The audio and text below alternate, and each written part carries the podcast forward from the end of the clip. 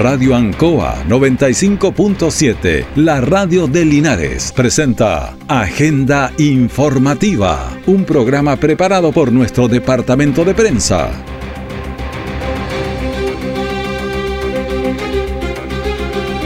Muy buenos días, bienvenidos a la sintonía de Agenda Informativa de la Radio Ancoa en este viernes 25 de noviembre de 2022. De inmediato a las informaciones de las últimas horas preparadas por nuestro departamento de prensa. Vamos a los titulares para la presente edición. Una casa resultó totalmente quemada en un incendio ocurrido en la localidad de Baragruesa.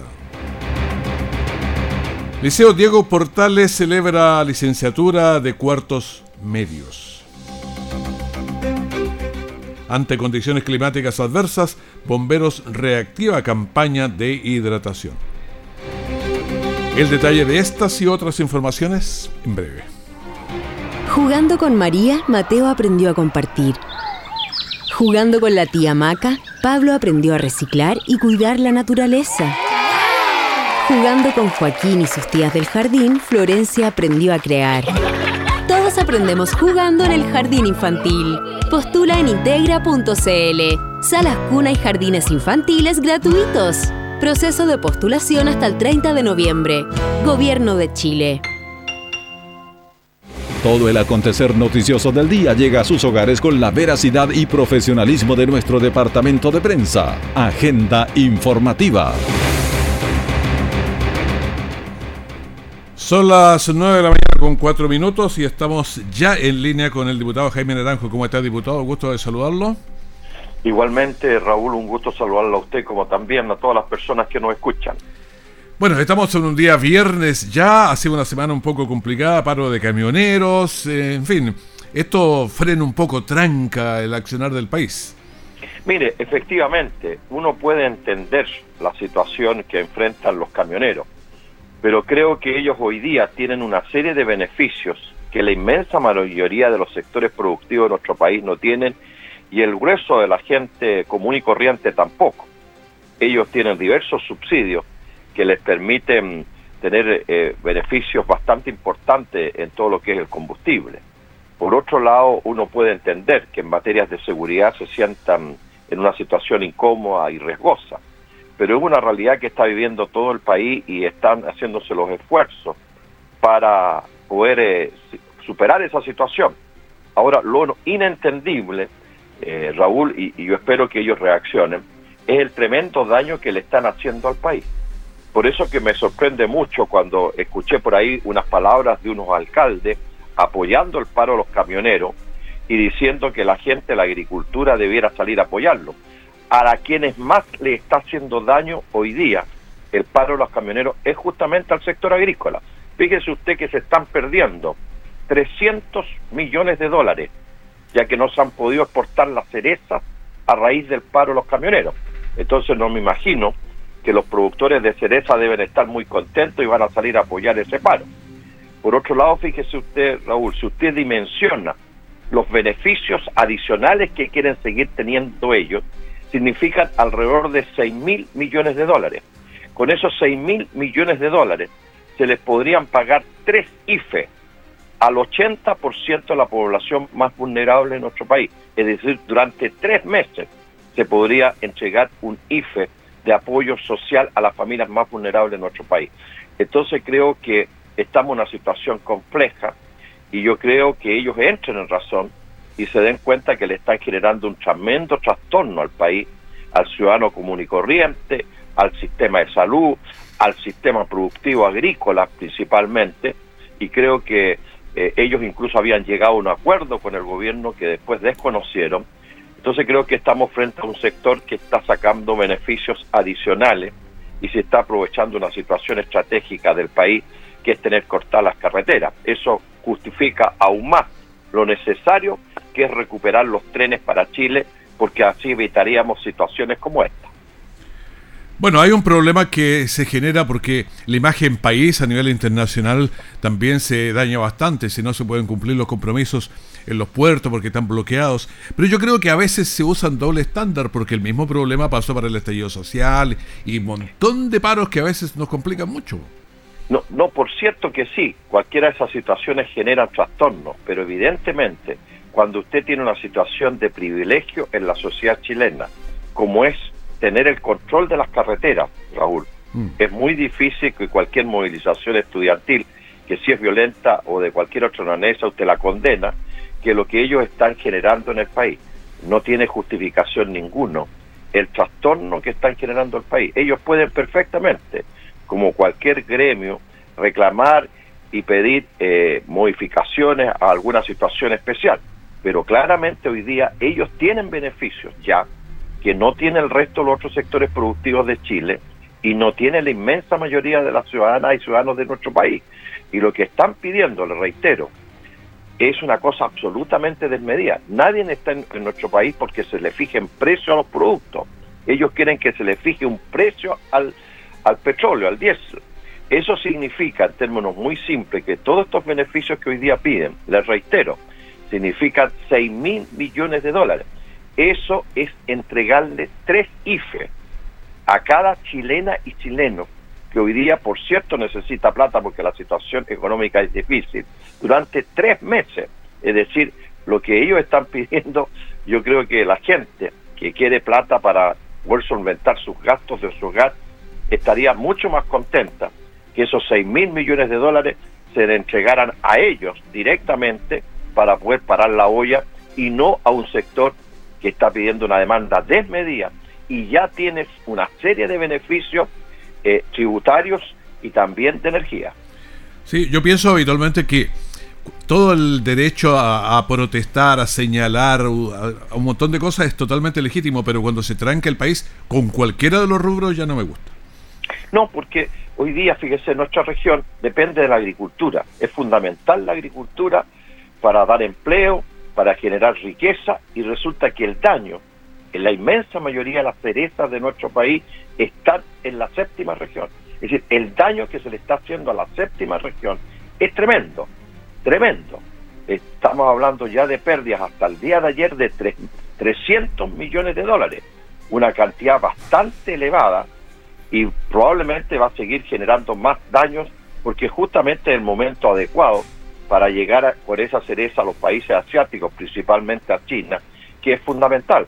Por eso que me llama la atención que pueda haber dos alcaldes que salgan a hacer mensajes pidiéndole a la agricultura, a los sectores agrícolas, que vayan a apoyar el paro a los camioneros, cuando justamente al sector que más le están haciendo daño es justamente a la agricultura. Entonces, me parece un despropósito que dos alcaldes de Longavida y Linares le estén diciendo a la gente productiva agrícola vayan a apoyar a los camioneros cuando es como pegarse una puñalada en el propio corazón.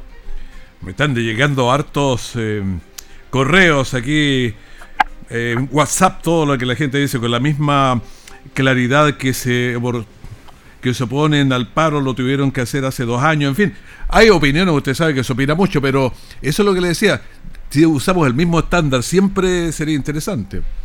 Efectivamente, y por eso hay gente que reclama, y con justa razón, que por qué Carabineros no hace nada y cuando hay otro tipo de movilizaciones en la sociedad chilena, cuando la gente se toma una calle, corta el tráfico, Carabineros actúa con tanta agresividad muchas veces. Y resulta que hoy día tenemos las carreteras tomadas y los carabineros miran y observan cómo las carreteras están tomadas, cuando ellos tienen, sin que se declare la ley de seguridad interior del Estado, tienen instrumentos para poder despejar las carreteras.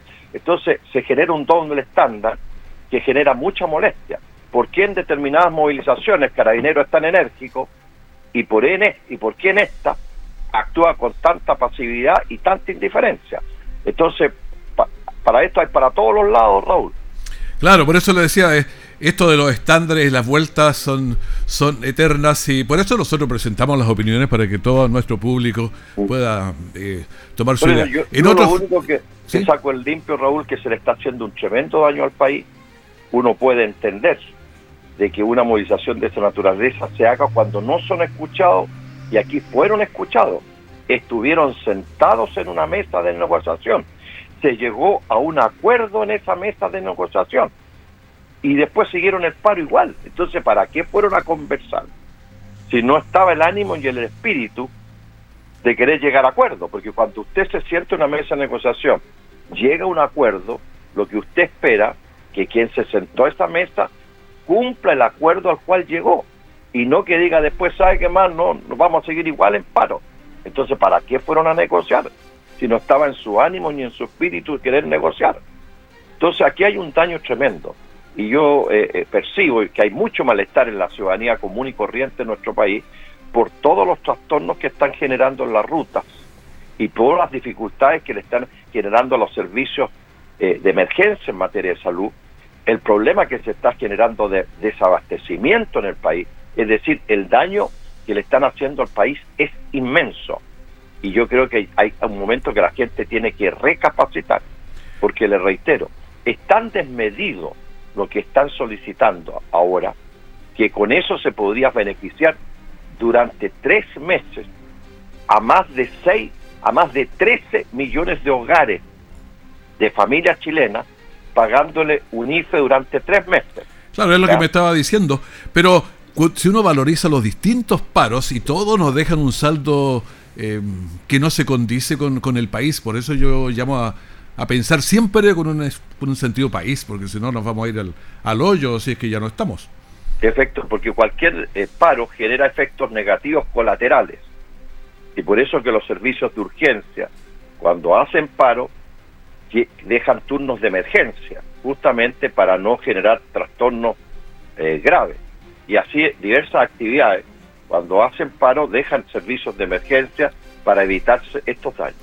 Claro, pero siempre van a ser insuficientes para la normalidad. Cada vez que hay un paro en la salud, en todo, nos empapelan que nosotros con, con estos llamados. Ahora mismo, dicen, la carretera está pasando por un lado, pero todo va frenando el, sistema normal. Si ya las carreteras se hacen pocas en tiempos normales, imagínese así. Efectivamente, si ya hay cierta lentitud para desplazarse en las carreteras cuando funcionan normalmente, imagínese el drama y el daño que se está haciendo ahora. Pero es la situación. Hay dos cosas que quiero telegráficamente decírselas, Raúl. Una muy importante es que se creó el registro de cuidadoras y cuidadores para todas aquellas personas que en sus hogares eh, cuidan a algún familiar por diversas razones y se creó este registro y la gente puede acceder a él para inscribirse en la página del Ministerio de Desarrollo Social. Y segundo, que otra iniciativa mía muy importante se creó el, registro de deudores de pensiones de alimentos, de tal manera de proteger a aquellas madres que no se le pagan las pensiones de alimentos por sus hijos, quienes estén morosos durante más de tres meses en pensiones de alimentos van a ingresar automáticamente al registro de deudores de pensiones de alimentos y luego van a tener un sinnúmero de dificultades para hacer trámites legales en el país. Solo por poner un ejemplo, si tienen que renovar la licencia de conducir, no la van a poder renovar porque están deudores en el pago de pensiones de alimentos. Muchas gracias, diputado. Que esté muy bien, que tenga un buen día. Igualmente, Raúl, un gusto saludarlo a usted y un saludo muy cariñoso a toda la gente que lo ha escuchado. Hasta luego. Hasta luego. Conversación con el diputado Jaime Naranjo.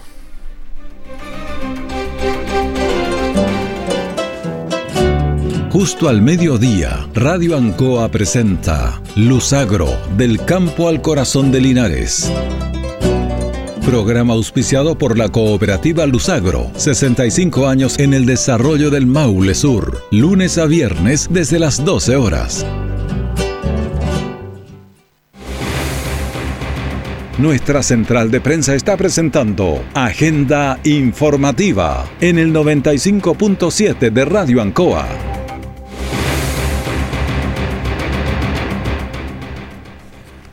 Estamos en la Radio Ancoa avanzando en esta mañana de día viernes. Hay muchísimas eh, actividades eh, durante estos días. Mañana tenemos la fiesta de la primavera desde las 18 horas en la Plaza de Armas con carros alegóricos, con todo lo que usted puede imaginarse para participar.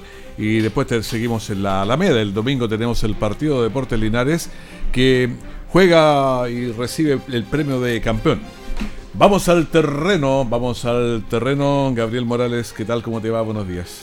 Buenos días Raúl, eh, vamos a comenzar esta revisión con las emergencias y algo bien eh, particular que pasó ayer porque estamos eh, todos los equipos de prensa preparados para un simulacro de incendio en la cárcel. Ya, de las cuatro, cuatro, y media por ahí era. Aproximadamente. Pero ocurre un incendio real. De verdad. Y bomberos debió desplazarse hasta el sector de Baragruesa el callejón Quiñipeo, una casa fue totalmente destruida por el fuego. Eh, bomberos eh, favorablemente por, por el simulacro ya estaban en los carros, salieron rápido, salieron rápido pero no... Pero entre un simulacro y un incendio real, usted, tú fuiste al, real. Preferimos el incendio real, claro, como te decía, mucho, mucho taco a esa hora, costó mucho poderse desplazar especialmente por el camino a, a Panimávida pero eh, la, por lo menos, cede el paso no como tú Mira, yo lo que he visto es que el carro tiene que por lo menos pedirlo eh, en reiteradas oportunidades. La gente mm. cuesta eh, que, se corran o que se detengan. Eh, son muy porfiados los conductores, diría yo, en, lo personal. En lo, que hemos visto, por lo menos, cuando estamos cerca de, de los vehículos de emergencia, especialmente como bomberos cuesta mucho que le den el paso y creo que eso los, eh, perjudica muchas veces. En este caso eh, como te decía, que estaban preparados para un simulacro, entonces ya habían carros disponibles, habían voluntarios disponibles, eh, pero no se podía hacer mucho en realidad porque esta casa ya estaba eh, totalmente en llamas eh, cuando llegaron las unidades hacia el callejón Quiñipeomo. Vamos a escuchar al alcalde Mario Mesa, quien estuvo presente en este lugar, asegurando además el apoyo social para las personas damnificadas. Una pérdida total de una vivienda ubicada aquí en el sector de Baragruesa, callejón San José de donde vive la familia de don Carlos Terán, Fitz Terán, eh, la señora y obviamente la mamá de Fitz tres personas, una familia completa con pérdida total. Eh, bueno, don Carlos Terán, sacerdote y padre ampliamente reconocido por la comunidad, sabe que lo vamos a ayudar, el Consejo va a colocar los recursos. el alcalde Mario Mesa presente ahí en este incendio en Callejón eh, Quiñipeumo, él, lo decía, trata de la casa de Carlos Terán, eh, padre Conocido, sacerdote. Acá en la zona. Ya él por lo menos se veía tranquilo ayer cuando llegó hasta este lugar, no estaba en, el domicilio, eh, pero... ¿Pero él vive ahí o, la casa es de él nomás? Mira, lo que nos decían es que era ocupada por eh, personas extranjeras, aparentemente trabajadores. Ya. Entonces eh, él me da la sensación que no vive ahí, pero no, no le quita en todo caso el sentir, ¿no? A, haber perdido una estructura. Claro, si es su casa, está arrendado, lo que sea, pero está, es su casa. Es su dedicación. Claro, eh, tenemos la palabra también del capitán Ángelo Gajardo, eh, capitán de bomberos a cargo de trabajar en este incendio. Se tratado de una casa habitación que al momento de llegar el primer bombero da primera alarma de incendio, ya que esta se encontraba en libre combustión con peligro de propagación a una bodega y a, una segunda, a un segundo domicilio. En este incendio trabajó la totalidad del cuerpo de bomberos, tres máquinas y aproximado 30 a 35 bomberos. Claro, eh, hubo peligro de propagación a, una segunda vivienda, una bodega también, y favorablemente esto no pasó, pero eh, no fue posible rescatar esta estructura que fue destruida por el fuego, pérdida total. Eh, hoy asegura el municipio entonces colaboración para poder sacar los escombros, poder limpiar y poder reponer prontamente esta, este domicilio. Em, Estamos entregando agenda informativa, tenemos 23 grados de temperatura y vamos a llegar a 35 según los pronósticos en el día de hoy, así que agárrate Catalina. Hay que tener cuidado, las altas temperaturas eh, se aproximan y de hecho hay una campaña de, apoyo a bomberos, ya vamos a ir a eso, pero eh, para eh, terminar con este primer tema, se realizó igual el simulacro de incendio en la cárcel. Ah, se hizo el simulacro. Se hizo igual, así que, mira, no, no lo he revisado, tenemos las palabras del capitán Eric Alegría, quien se refiere, entrega el balance de lo que fue este simulacro ahí en la cárcel de Linares. Fuimos despachados a una clave 1015 que corresponde a un simulacro en la unidad penitenciaria de, Linares. Fue un simulacro multiinstitucional donde participó eh, obviamente Gendarmería, Carabineros, la Policía de Investigaciones, Seguridad Municipal y Bomberos. Un simulacro que involucró una emergencia de un sismo que derivó en un incendio el cual fue controlado en primera instancia por la unidad, eh, la brigada de emergencia que tiene la, unidad penitenciaria y con la colaboración de bomberos. En ese instante hubo una, concentración eh, masiva de víctimas simuladas al interior y el trabajo de bomberos se concentró prácticamente en circunscribir y terminar de, extinguir el incendio y de colaborar con, las víctimas que se, se dieron a cabo en este simulacro para dejar tranquila la ciudadanía, fue un simulacro, no hubo, no hubo víctimas reales. Esto se hace dos veces al año, tres veces al año, según corresponda, para estar atentos cómo enfrentar una emergencia compleja que involucraría a una unidad penitenciaria y sobre todo lo que, lo que corresponde a Linares. Bueno, el simulacro se realizó, en todo caso es importante que se efectúen este tipo de, ejercicios para que la, la, gente, el personal, sepan cómo reaccionar ante emergencias de verdad. Bueno, pasan cosas, recuerda lo que ocurrió en, en México, se estaba llamando a todo un simulacro a un terremoto y ocurrió el terremoto. Eso, fue en eso ha pasado dos años consecutivos, ¿eh? los 19 de noviembre. Eh, en México. Claro, en México en relación a un terremoto que hubo el año 85 allá en ese país, se realiza siempre el simulacro de, terremoto en esa fecha. Y ya como tres terremotos la misma fecha. Estos dos últimos años pasados que terminan el simulacro y les toca un, sismo de verdad. Eh, parece broma, parece chiste, pero les ha pasado ya este año les pasó y les pasó el año Una jugarreta del destino, así que ahora ya tienen pánico de lo, de lo que es simulacro, pero les ha permitido estar preparados, eso, eh, eso ese es el fin.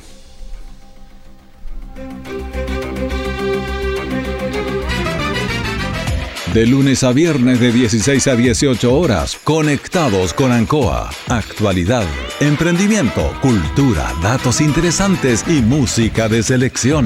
Los esperamos en el 95.7 FM, la radio de Linares, o en www.radioancoa.cl. Siempre en el lugar donde se produce la noticia están los equipos de prensa para que usted se informe primero. Agenda informativa. Estamos en la radio en 9 con 24 minutos. Y el Liceo Diego Portales tiene una particularidad que es interesante porque tenían 328 alumnos y han subido a 1100. O sea, es una. Por eso que nosotros lo destacamos. Es importantísimo en el lapso de 5 o 6 años y se ha ganado su buen prestigio el Liceo Diego Portales. Ayer hubo... Hoy tenían como 800 personas y tratando de ingresar este año, así que sí. si todo el mundo quiere ingresar al Diego Portales, ya, ahora sí. Lo comentar, lo comentaba otro día el, director Patricio Araya respecto a eso. Bueno, ayer hubo la licenciatura, los cuartos medios, eh, bastante momento de alegría, emotivos. Hubo lagrimita, ¿no? Porque cuando empiezan a cantar ahí la canción de la despedida. Sí, hubo una presentación artística, algunos chicos que estuvieron cantando con voces espectaculares, eh, coctelería. Todos se mostraron ayer en esta despedida a cuartos medios. Eh, vamos a escuchar al director Patricio Raya, quien conversó con nosotros. primero, feliz de poder eh, licenciar un grupo de estudiantes que no ha sido complejo porque ellos eh, iniciaron el 2019, justamente después vino la pandemia, entonces ha sido todo un reencuentro con ellos. Y hoy día, egresando de cuarto medio, es un gusto. Estábamos conversando. Sí, porque tiene una gastronomía ahí, así que imagínate, el catering debe estar espectacular. Sí, eh, bueno, una actividad que contó con todos, la pasaron bastante bien. Estuvo también el alcalde Mario Mesa refiriéndose también a, esta ceremonia. Y fíjate que fue, es una generación bien particular porque a ellos les tocó en primera instancia el estallido social mm. y además la pandemia. Pero ese a todo esto lograron sacar su cuarto medio. Escuchamos al alcalde Mario Mesa. Es una generación absolutamente resiliente que ha sido capaz de sobreponerse al estallido social dos años de pandemia no es menor en cuatro años de formación académica de pregrado. Y por eso estamos contentos, particularmente con los alumnos del Instituto Diego Portales de nuestra ciudad. Bueno, ahí teníamos al alcalde Mario Mesa en medio de la ceremonia en el gimnasio del Liceo Diego Portales, y donde finalmente estos jóvenes lograron eh, salir, digamos, de cuarto medio con sus distintas especialidades. Conversamos con algunos de ellos, Anaís Pilgrim, del área de gastronomía. Bien, ¿Sí? ¿Contenta, emocionada? sí. ¿Cuál fue tu especialidad? Gastronomía. En, la, mención pastelería. Bueno, claro, el área de gastronomía, la, parte de pastelería de Anaís Pilgrim, ella contenta, nos comentaba fuera de micrófono que se va a continuar sus estudios al norte, pero se lleva el sello del Diego Portales, que no es menor, eh, con eh, tremendo prestigio. Eh, Jiménez, eh, otro estudiante que egresó ayer del Liceo Diego Portales en el área de la salud. Obvio, contento, emocionado de salir ya con un título en mi mano ya para forjarme un futuro más adelante. Bueno, eh, es parte de los estudiantes que conversaron ayer con nosotros, también con María Jesús, otra de las estudiantes que egresó muy contenta ayer del Diego Portales. Yo feliz, contenta de haber terminado una etapa importante. ¿Cuál fue tu especialidad? Eh, técnico en enfermería. Oye, dado solamente alumnos, había apoderados también, porque el apoderado es poner un papel ahí normalmente, pues sí es cierto. Ya se las lloraron todas los, apoderados también. Sí, conversamos con algunos de ellos, principalmente las mamás, que estaban bien contentas, emocionadas, orgullosas de sus estudiantes. Carolina Rojas, eh, apoderada del Diego Portales. Feliz, feliz, feliz, porque un sueño que mi guagua se salga ya de su cuarto medio. ¿Con especialidad dice que va a seguir ahora con Sí, tiene que seguir, tiene que seguir. Ahora me la llevo yo a estudiar a Antofagasta, donde yo vivo, eh, va a seguir con su gastronomía. Bueno, eh, Carolina Rojas, eh, que bueno nos comentaba que se lleva a su hija a Antofagasta, para continuar los estudios. es la madre de Anaís Pilgrim, la que escuchábamos también recién junto con los otros estudiantes. Jennifer Benavides, también otra apoderada del Diego Portales. Felicidad nomás y emoción emoción porque terminó una etapa nueva, así que feliz. Bueno, son en parte de los apoderados que ayer conversaban con nosotros en medio de esta ceremonia en el Diego Portales, pero hubo también una parte un poco diferente, Raúl, este año porque hubo una silla vacía. Ya, eh, tú recordarás el accidente del camión de la COPEC que ocurrió hace algunos días. Eh, justamente un estudiante que egresaba este año del Diego Portales falleció en ese accidente de tránsito. Y era también importante mencionar algunas palabras respecto a, a esta pérdida. El alcalde Mario Mesa se refirió a esto. Tienen una sensibilidad distinta producto de la partida de un joven compañero que se licenciaba, pero que la vida tuvo otro destino. Me refiero a Jan Basualto eh, Morales, quien tuvo un accidente y perdió la vida. Claro, también el director Patricio Araya se refirió a esta licenciatura diferente por la pérdida de un estudiante. Bueno, ese es un hecho tremendamente lamentable y que hemos tenido varias expresiones aquí como colegio frente al sentimiento que, que nos da. La vida es muy frágil y a veces rápidamente podemos echar a perder todo lo bueno construido. Allá nosotros lo hemos recordado, lo vamos a seguir recordando. Hoy día, más tarde, tenemos alguna cosa en particular pensando en él. Bueno, ahí teníamos al director Patricio Araya dedicando también algunas palabras hacia este menor que se licencia, se le recibía también ayer, salía de cuarto medio, pero por cosas del destino partió. Y quedaba esta silla ahí en memoria de él. Pero bueno, lo importante aquí es desearle el éxito a estos jóvenes que van a enfrentar nuevos desafíos. Nuevo desafío a estos jóvenes que, como nosotros decíamos al comienzo, de un colegio que ha tenido un crecimiento espectacular. Bueno, son eh, las informaciones, el tiempo se nos está terminando. Le digo así, el COVID, eh, casos nuevos, cuidado, 5.846 en total de activos, subió a 12.853 en la positividad semanal 15.12%, últimas 24 horas 15.11%. Los fallecidos, escuché este número, 57, muy alto. Total 62.288. Pacientes en las UCI también, cuando ya está más de 100, está complicada la cosa, 145. Y conectados a ventilación mecánica invasiva, también estamos altos, 104. Despedimos agenda informativa del primer bloque de la gran mañana de la Radio Ancoa. Mantenga la sintonía porque tenemos una mañana espectacular para ustedes en este fin de semana y en cualquier momento la información de último minuto. Que esté muy bien, muchas gracias.